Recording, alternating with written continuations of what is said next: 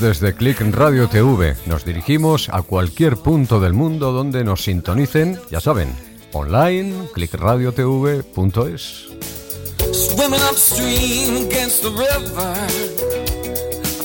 Y a partir de hoy vamos a intentar acercarles a todos ustedes la personalidad de aquellos que en profundidad se arriesgan a darse una vuelta por aquí, por Click Radio TV, y someterse a nuestras preguntas.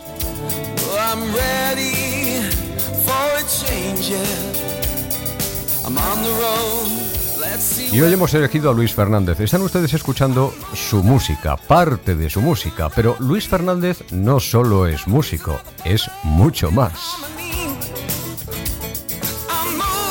Antes de saludar a nuestro invitado, permítanme que salude también a Carlos Lillo. ¿Qué tal, Carlos? ¿Cómo estás? Hola, encantado de estar aquí. Muy bien, con un amigo, con Luis y contigo. Sí, sí, bueno, un, amigo eh, multifacético, ¿verdad? Eh.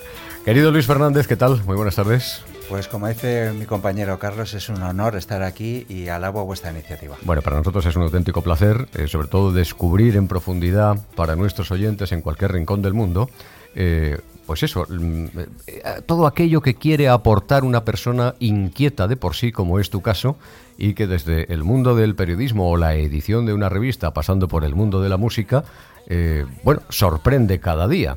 Este creo que es el segundo proyecto a punto de preparar el tercero, un tercer disco que estará muy pronto en la calle. Una aventura que nace cuándo, por qué, mm, con un grupo de amigos, eh, en un momento determinado. ¿Cómo surge todo esto? Por una parte surge por las raíces familiares, un contexto de familia en que todos amaban la música, aunque fuera por un lado música clásica o swing americano, etcétera. Luego los primos pequeñitos que empiezas a escuchar un poquito el primer pop naciente y el rock en España. Luego sigue, resulta que pico con el periodismo y me dedico bastantes años a ello. Empecé en prensa diaria, luego en otras áreas y he acabado aquí en este tema un poco rarito, espacial y con morbo, que ahora se denomina ciberseguridad y que tengo el placer de editar una, una revista especializada desde hace ya más de 20 años. Ahora hablaremos de ella, estamos concretamente de vuelta. Eh, ¿Estabais de vuelta y por eso os llamáis así? O? Bueno, yo creo eh, que tiene la doble lectura, estar un poco de vuelta de todo, mm. es que ya se ha visto bastante, y estar de vuelta también porque hubo un periodo profesional en la vida que la música no la cultivé y la he vuelto a recuperar. Así como tiene la doble lectura, ahí queda. Y luego he de decir también que a mi compañero Carlos lo entenderá muy bien, que en el sector en el que nos movemos, que es el de la ciberseguridad, resulta que hay algunos compañeros que tienen soltura musical y afinidad, con lo cual en hace aproximadamente una década, mm.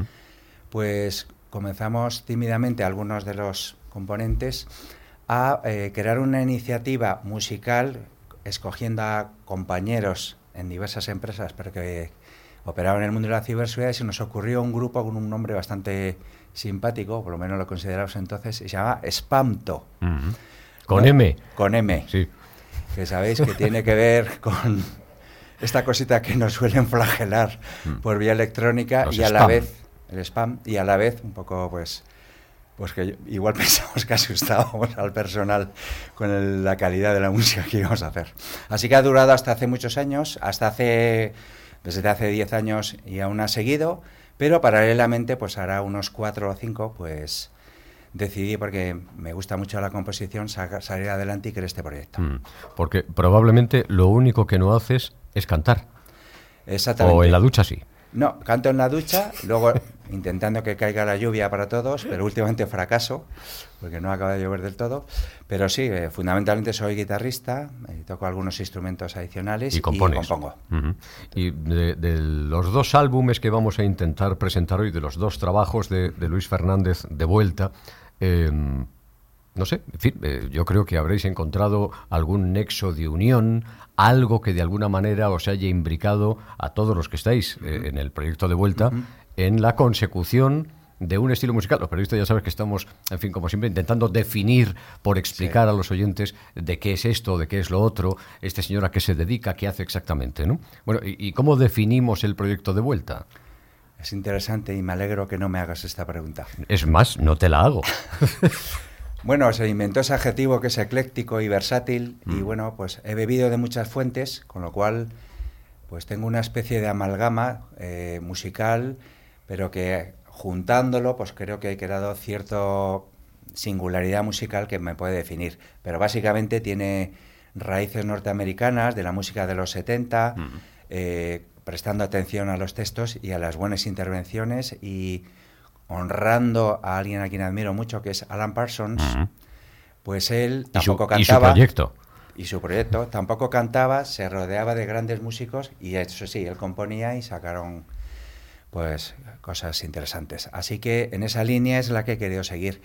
Tengo la suerte de conocer a, a gente con mucho talento y que ha cedido a colaborar conmigo. Entonces, por ejemplo, en la faceta musical. Y además os habéis puesto y además os habéis puesto de acuerdo en un eh, trabajo en un estilo concreto, que es muy difícil. Sí, sí. a ti te puede gustar la música, el, swing de los 60 eh, eh, norteamericano, pero a lo mejor a alguien que también tiene talento, que es músico, resulta que le gusta el, el rockabilly. Sí, por ejemplo. Es, es, difícil encontrar esa compañía. Bueno, yo creo que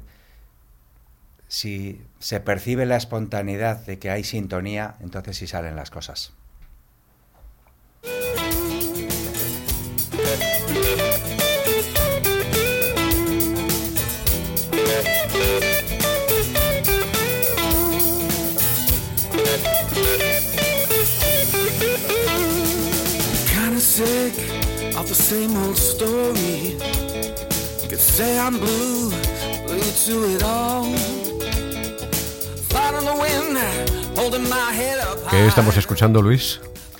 Este es eh, un tema, eh, sorprenderá porque prácticamente todo el repertorio es en, castellano, en español, pero hay un amigo, un extraordinario cantante, por cierto, también en locución, que es líder de una banda de extranjeros que vive en Madrid, mm. que hacen una música un poco singular, se llaman Track Dogs, mm. que más o menos traducido es se denominan a los curritos del metro neoyorquino. Y todo está formado por cuatro personajes que son ingleses, irlandeses y estadounidenses, pero trabajan en España. Y mm, la voz singular que tiene y el tema que le propuse, que es este, hizo la adaptación y se llama Moving, que es algo así como movámonos avanzando hacia adelante. Hacia adelante y es despojarse, no tener miedo a dar pasos y confiar en uno mismo y salir adelante. Y este es un poco el espíritu y él la canta.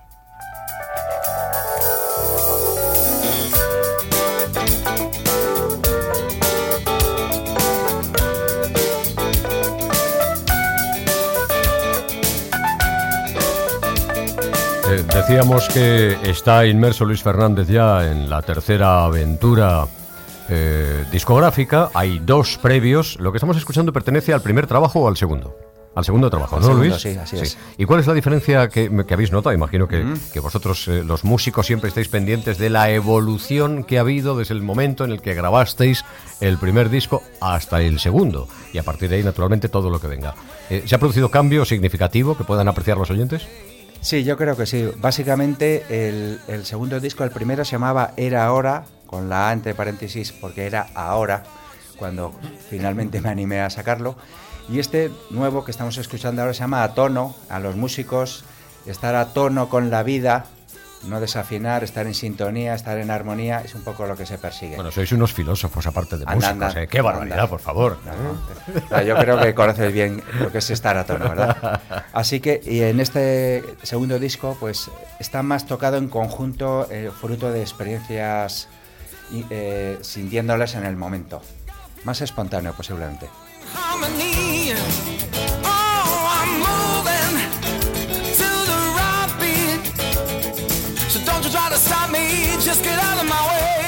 Bueno, iremos conociendo el trabajo musical de Luis Fernández a lo largo de esta entrevista en profundidad. Hoy nos acompaña aquí en directo en Click Radio TV. En fin, bueno, es una hora estupenda para conocer alguna de las eh, muchas facetas de lo profesional y de lo personal de nuestro invitado de hoy.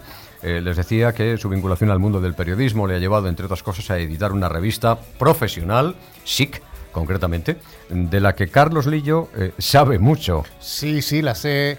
Conozco bien esta revista porque es probablemente la revista del sector de, la ciberseguridad eh, que todo el mundo estamos deseando recibir cada mes para ver qué se dice, a ver quién, quién, quién está dónde, qué nuevas tecnologías han surgido, cuál es la opinión de los editores, que se lee, se lee mucho, se te lee mucho, Luis. Y yo lo primero que quiero decirte es que, bueno, yo que he compartido escenario contigo humildemente en alguna ocasión. Lo recuerdo, una satisfacción. Bueno, es que los lillos son muy musicales también. Sí, ya te, ya te contaremos. Pero bueno, em, yo cuando he, estado contigo compartiendo escenario, tú has estado con Pepe, que es tu compañero de alma de, SIC. Em, ¿Cómo ha sido musicalmente esa separación? O no, ¿O no ha habido esa separación? ¿O realmente habéis mantenido un proyecto conjunto a la vez que este proyecto individual tuyo? Bueno, todos tenemos sensibilidades distintas y en algunas cosas hemos hecho mucho, muchísimo tiempo junto cosas, pero él es más, eh, no, es, no, no trabaja en la faceta de composición y yo sí, y él más de interpretación, que es un excelente guitarrista solista, y entonces está en un proyecto que se llama eh, Mente en Blancos, que estaba a punto de no acordarme. ¿Ves cómo, sois ¿Ves cómo sois unos filósofos? Y bueno, además es una satisfacción porque es mi socio y periodista también. Sí, sí, sí. Sois una buena pareja, de hecho, en este caso, en, cuanto a la revista. Sí, eh, Pepe es un, excelente músico. Yo he tocado con él, vamos, he tocado, he compartido con él y siempre le da un feeling a sus solos de guitarra muy, muy especial. Así es, coincido contigo totalmente. Oye, ¿y en qué momento se encuentra esto de la ciberseguridad? Estamos en una emisora online de radio y de televisión, forma parte naturalmente no ya del futuro, sino del presente, es una realidad junto con la digitalización de todas las empresas. Aquella empresa que no lo haga está prácticamente eh, condenada a la desaparición y a partir de ahí se abre, desde luego, en fin, un mundo verdaderamente apasionante.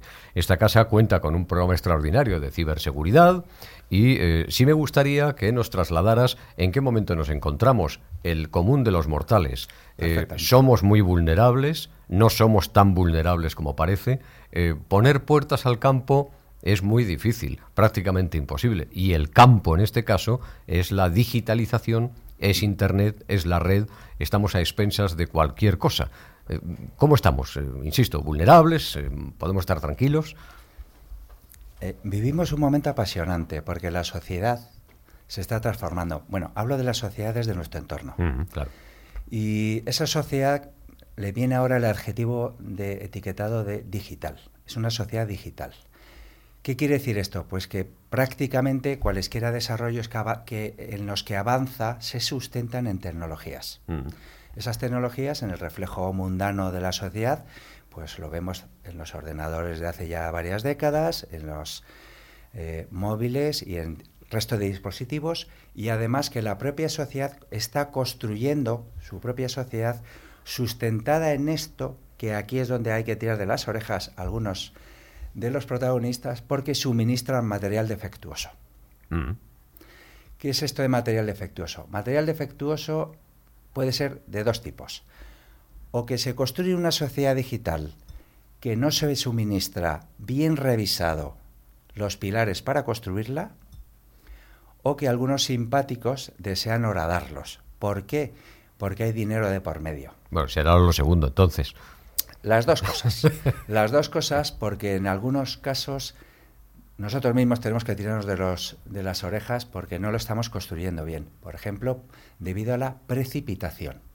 Eh, funcionalidades para, de aplicaciones y las apps para los bancos quieren sacarse muy rápido sin revisar que eso está bien construido. Eso ha provocado algunos incidentes mundiales importantes que la sociedad algunos los ha percibido más y otros menos, pero ahí están.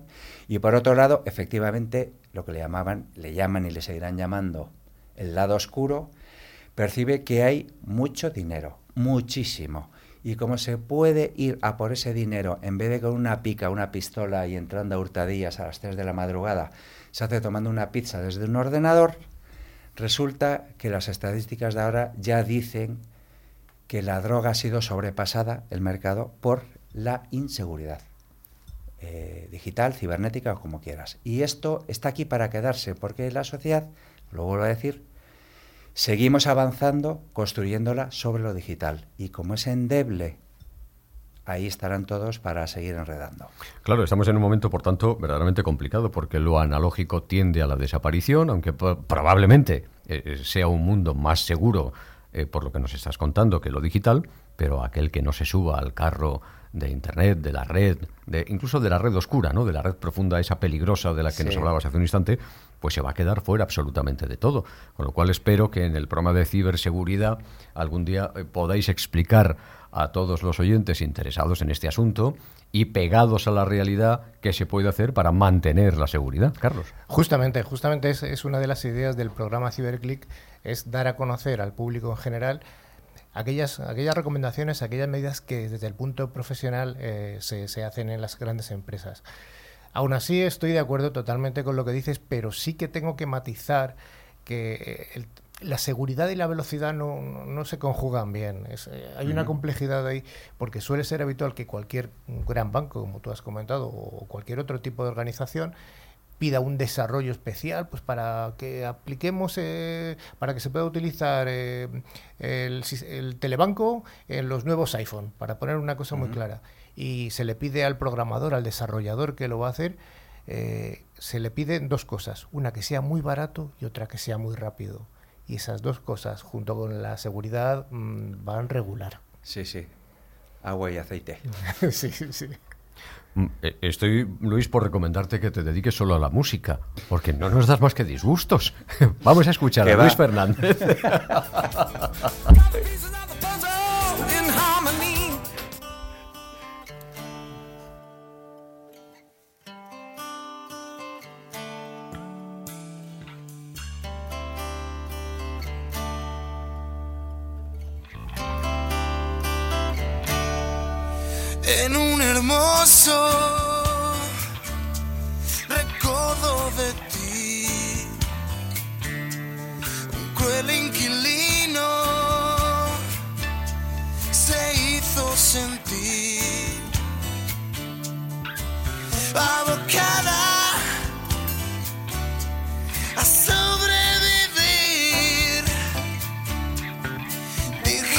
Adiós.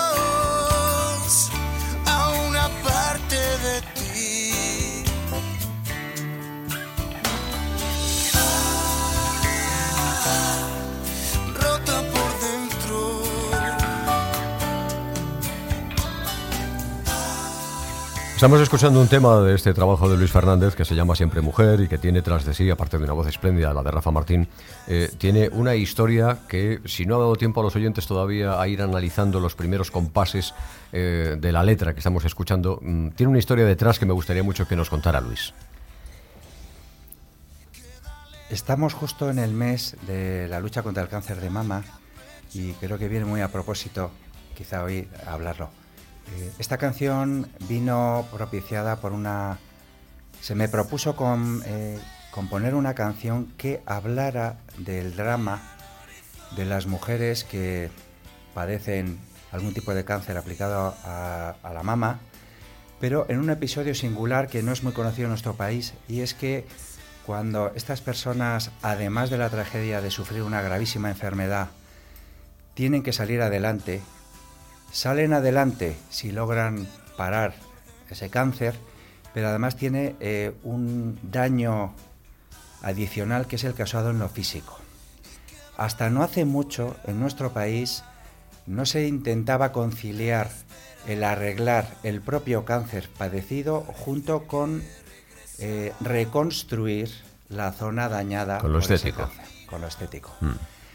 De tal manera que hay estadísticas que arrojan que en nuestro país, en nuestro país hay 100.000 mujeres que no han sido sometidas a operación de reconstrucción mamaria.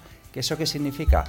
Que han sido curadas del cáncer, pero estéticamente cada día por la mañana que se miran al espejo, pues ven que ahí hay un recuerdo que no es muy agradable de tenerlo presente. Al hilo de eso hay un proyecto que tuvo lugar hace cinco años, que se llama Siempre Mujer, que lo llevó un hermano mío que es cirujano y especializado en esto y me propuso que lo compusiera. Y este es el tema. Y habla de que hay que salir adelante, que son gente, y ya termino, que no son las amazonas antiguas que se arrancaban un pecho para tirar el arco, pero creo que sí son amazonas por lo valientes, lo valerosas que son para salir adelante.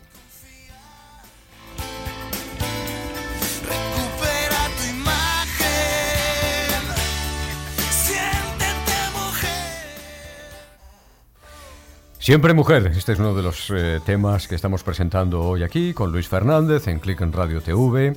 Decíamos que, que es multifacético, eh, compositor, em, eh, en fin, un experto en ciberseguridad, nos acaba de dar dos o tres claves en relación con eh, por dónde pasa el futuro precisamente de los aparatitos que vamos teniendo en nuestra casa con más profusión, siempre hay algo nuevo, siempre es más rápido y por tanto siempre es probablemente más inseguro, de lo que se deduce que yo desde luego le recomendaría que se siguiera dedicando a la música, independientemente de darnos alguna indicación en Que torno no, que a lo que vivimos puede de la pasar. inseguridad del lo sé, prójimo. lo sé, lo sé, lo sé.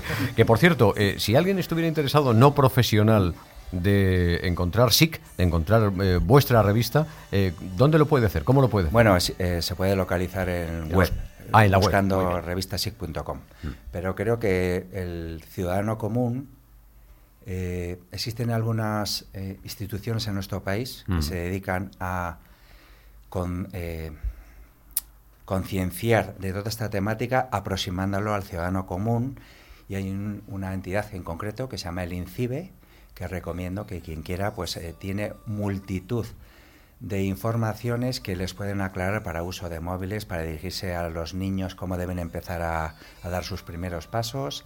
Porque creo que es un tema muy peligroso porque yo recuerdo cuando era pequeñito que en el colegio traían y montaban un primer parking con unos carts y nos enseñaban a aprender las primeras Mm. semáforos, las señales, etcétera. Y yo creo que ahora, en la sociedad de ahora, a un niño que ni siquiera sabe hablar le está dando ya una, una tableta. Entonces es como si se le entregara un camión a 200 por hora sin ni siquiera saber cuál es la legislación para poder circular. Con lo cual yo abogo porque hay que hacer un mayor esfuerzo en la ciudadanía por parte de los entes de educación de enseñar la cultura del uso de la tecnología desde muy pequeñajo, que hasta ahora no se hace. Y luego es verdad, Luis, que mm, los padres, sobre todo de niños muy pequeños, eh, habrá muchos que tengan un gran conocimiento del manejo de las tabletas, de los eh, móviles. ¿Tú crees que hay muchos? No, no, que, que habrá, en fin, digo yo, que, que- que habrá muchos porque usuarios prácticamente ya es todo el mundo. Por lo tanto, entiendo, entiendo que habrá eh, muchos padres eh, de niños pequeños, de estos niños que reciben por primera vez un regalo eh, con el día de la comunión, ¿no? De- pues ahora te regalo una tableta o un móvil, que conocerán mucho, mm, o no, el mundo eh, digital. Pero claro, hay muchos otros que no, por tanto, no pueden ofrecerles información tampoco a los chavales de cómo funciona esto, de qué hay que hacer con ello y hasta dónde pueden llegar. Es decir, hace falta una educación no solo para los más pequeños, sino también para los papás. Es la primera vez, yo creo que en la historia de la civilización, que se produce un abismo en- intergeneracional en el cual determinadas generaciones, las más maduritas, se van a jubilar sin saber cómo defenderse y utilizarlo, y llegan las nuevas, algunas intermedias, creo que Carlos va a abundar en ello, así Sí, que siéntete tú libre. Eh, que le, iba a preguntar ahora mismo. Yo, además de, de este salto generacional que es evidente, lo que le llaman los nativos digitales y, y los que no somos nativos digitales, yo sí que me gustaría preguntarte cuál es el papel que crees que tienen que, que- que- que desempeñar las administraciones públicas para defender a los ciudadanos, que al fin, somos, al fin de cuentas somos todos, tanto los, los mayores como los pequeños. ¿Tú crees que hace suficiente la administración para defendernos de, los malos, de los ciberataques, de, de todo este mundo de inseguridad digital? Es un tema muy suculento para abordar, pero resumiendo, os hablo ayer mismo, ayer mismo hubo un evento en Madrid de ciberseguridad en el que estuvieron presentes en un debate cuatro partidos políticos con representantes. Eh, con- ¿Qué, qué no- part- qué partidos políticos fueron? Estuvieron Podemos, Sí. eh, Ciudadanos, el Partido Socialista y el, el PP. Voy a resumirlo. En el último año, la que fue ministra de Defensa inauguró un evento de ciberseguridad. Eh, la, La, la que fue ministra de Defensa, Sí. María Dolores de Cospedal, ¿te refieres? Exacto. Sí. La que fue vicepresidenta de gobierno, Soraya, inauguró otro evento de, seguri- de ciberseguridad. Este que, esta entidad que te dije en León. Mm. En las jornadas que del CCN, que es una entidad española de protección en Madrid. Y luego en esta en León lo inauguró Nadal. Mm. ¿Qué estoy diciendo con esto? Que por primera vez en los dos últimos años primeros espadas de la política sepan mucho poco regular, tuvieron que hablar de ello. La sensación que ellos tienen no es tanto la parte tecnológica como el susto que les produce que haya escenarios que no controlan y que pueden influir en lo suyo. Por ejemplo, en los famosos temas que yo creo que Carlos ahora también puede abundar, de las noticias falsas. Mm. Para ellos, el que se pueda manipular una... De las que se queja Trump. Por ejemplo. eh, alucina, vecina. Cosas veredes que Sí, no sí. creyedes, Los- Sancho. los fake news. Sí. Entonces, para ellos, por ejemplo, el que puede manipular una votación, unas elecciones, es eh, muy preocupante para ellos. Y, que, y la percepción de la información y la manipulación les preocupa muchísimo, no tanto lo demás. Eh, Carlos, un instante, por favor. Es que tengo una, una, mm, duda terrible que me gustaría que, que, en fin, que me aclarara eh, Luis Fernández. De los cuatro partidos políticos eh, que has mencionado, eh, ¿cuál de ellos crees que se desenvuelve mejor en redes sociales, en el mundo de lo digital? ¿Quién controla más, desde tu punto de vista, como partido político, como eh, asociación grupal, quiero decir? Habrá individuos en cada partido que conozcan muy bien Sí, sí. estos asuntos, pero Sin no sé si- ninguna discusión y con muchísimo desparpajo podemos. Vale, muchas gracias. Carlos, todo tuyo. No, yo quería abundar un poco en, en el tema que has contado de las fake news. Eh, aquí en España, las personas que nos hemos dedicado a la ciberseguridad en el último año, el último año y medio, bueno, los últimos años, eh, ha habido un antes y un después desde el punto de vista social y, y político, ¿vale? Eh, tan es así que en el mundo de la ciberseguridad se habló de la Operación Cataluña. Ocurrió hace un año y hubo una serie de ataques brutales a toda la administración pública, por supuesto adornadas de las de la fake news.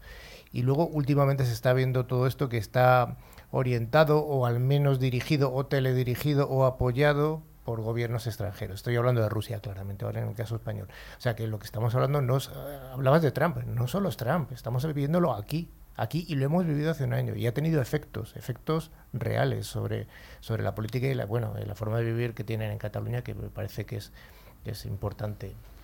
La Yo cuestión- quisiera hacer un apunte, si sí, me claro, por permites, favor. muy rápido. Naturalmente, para eso estás aquí. Muchas gracias. Muy rápido. Y es, apelando al ADN periodístico, resulta que en el mundillo este que estamos hablando existe también el espionaje Mm. de Estado, con intereses concretos. Bueno, eso ha existido siempre, imagino Por que de supuesto, otra manera. por supuesto. Antes utilizaban a Matahari, ¿no? Por ejemplo, Sí. antes de Trump estaba Obama, pero hay que recordar que Angela Merkel, Obama le espiaba en el teléfono. Entonces, ¿qué quiero decir con esto? Que los rusos son malísimos, eh, eh, tienen rabo y huelen azufre, pero a la hora de los intereses, cualesquiera país son solo un puntito amigos de los demás. Y con esto quiero decir que eh, también países amigos están interesados en saber qué hace nuestro país y nuestras empresas, para, por ejemplo, impedir que pongamos infraestructuras en Estados Unidos, por ejemplo. Enterarse de determinado plan de marketing o a ver si le virlo un aerogenerador a una de nuestras eh, principales compañías. Esto hay que decirlo porque, claro, periodísticamente, si se escucha en China o en Rusia, lo que se transmite es que nosotros estamos permanentemente atacándolos, permanentemente intoxicándoles y permanentemente intentando llevarnos cosas. Y esa perspectiva periodística aséptica hay que decirla en alto para que intentar distinguir cuáles son los focos de interés y de a quién pertenece cada cosa. Mm, Hay una cuestión casi casi dirigida, dirigida a los dos, que tenéis mucho que ver con la ciberseguridad y que tenéis, por tanto, mucha información en relación con este asunto. Eh, sabiendo tanto como sabéis, vosotros os movéis con teléfonos móviles y con ordenadores, eh, ¿qué hacéis? Pues hay que asumir riesgos. Al final es como todo en la vida. En la vida tú asumes un riesgo o bien contratas un seguro para, para intentar que ese riesgo sea, sea más pequeño. Todo va de eso, de asumir riesgos. La clave es esa, igual que tú en tu casa en función de los de los activos, de las de las joyas que tengas, pones una puerta más o menos blindada, pones una alarma más mejor o peor y contratas un seguro, pues aquí en la en el mundo digital es igual. Tienes que poner medidas preventivas, medidas detectivas para que detectar que algo ocurrió y cuando ocurra algo, pues hay que hay que solucionarlo de alguna manera. A mí me gusta eh, hablar como referencia a la industria histórica del automóvil, que se ha enfrentado a muchos eh, desafíos y los más o menos ha salido adelante. En ese sentido, yo aún recuerdo que me examinaba y me preguntaban en la hora de, de, sacarme el carnet de conducir dónde estaba el Bendix y qué tenía que hacer por aquí y por acá. Eso ha variado y ahora nadie le pregunta cuánto hay que saber de ciberseguridad para defenderse un ciudadano común, estoy hablando. Tú das por supuesto que en el coche que adquieres tendrá la adecuada seguridad. Luego hay matices por los anuncios, etcétera, que los Volvo, pues en vez de sacar una chica despamparante, se estrella y sale un tío impertérrito. Entonces, creo que en la educación de la sociedad tiene que haber eh, diversas tareas de contribuir a la confianza, pero una de ellas es que lo que salga, un, una tableta, un teléfono móvil, un software, venga un poquito mejor construido. Porque es el único caso que existe, es el software, el único en el que tú consientes en que venga con defectos. No se consiente en un coche, en un vestido, tú no lo consientes. En cambio, si es software, viene con defecto y tienes que asumirlo. Entonces viene después, como está mal construido, las actualizaciones, las vulnerabilidades y estos follones que ha ocurrido, el último de ellos, el posiblemente 90 millones de Facebook. Bueno, eh, son eh, unos minutos extraordinariamente mm, fantásticos los que estamos disfrutando con Luis Fernández. Hemos descubierto eh, esas dos o tres caras de su vida que tienen, en fin, una importancia mm, no solo en su caso, a título personal, sino, en fin, emana, exhala de todas ellas, pues algo muy positivo. Una música extraordinaria en estos eh, dos álbumes que hemos ido presentando a lo largo de esta charla con Luis Fernández. Eh, sigue trabajando, está a punto de aparecer el tercer trabajo, que ya tiene nombre. Pues sois vas a sacar. Sois muy filósofos. Bueno, yo, yo, soy gallego y hay una expresión muy bonita allí. Sí, que, que, que, que es la ¿Que me lo vas a decir o que no? Que te lo voy a decir. ¡Hombre! Para que veas, tengo que romper un poco. ¡Qué detalle! ¡Qué detalle! El título será Malo será. ¿Malo será? Malo será. En Galicia, desde luego, se dice mucho. Dice, muy mal se tiene que poner las cosas para que esto no salga adelante. Carlos, ¿alguna cuestión para Luis? Nada, solamente recomendar su música a los oyentes. Es una música absolutamente ecléctica, como él la ha definido al principio. Una música sorprendente en la que nos vamos a encontrar rock, nos vamos a encontrar teclados que me gustan muchísimo, nos vamos a encontrar voces estupendas de chico, de chica, en español, en inglés. Eh, evocaciones a Santana incluso, que, que, que me parece fantástica. En fin, os lo recomendamos y aquí en Click Radio TV la vais a escuchar de vez en cuando. Y Gracias. yo quiero recomendar a todos los espectadores no solo la música de Luis Fernández, sino también eh, la revista que pueden encontrar en la web, ya saben, SIC, S-I-C, y naturalmente el programa de ciberseguridad que hacemos aquí en Click Radio TV. Luis, ha sido un auténtico placer, no teníamos, eh, yo por lo menos, el placer de conocerte. A partir de hoy estaré muy pendiente de la música que haces, que hacéis eh, conjuntamente y que desde luego desde aquí, desde esta casa, apoyaremos con toda la fruición que sea posible. Muchísimas gracias y para mí también es un placer estar con tanto gran profesional y el, la iniciativa tan bonita que hacéis. Desde aquí, a todos los que estáis, a los oyentes de Click Radio, no dejéis de seguir escuchándolo en los próximos 25 años por lo menos. Gracias Luis, gracias Carlos. Gracias. Nos oímos en ciberseguridad, en ciberclick. Por supuesto. Muchas gracias a todos, que lo pasen bien. Adiós.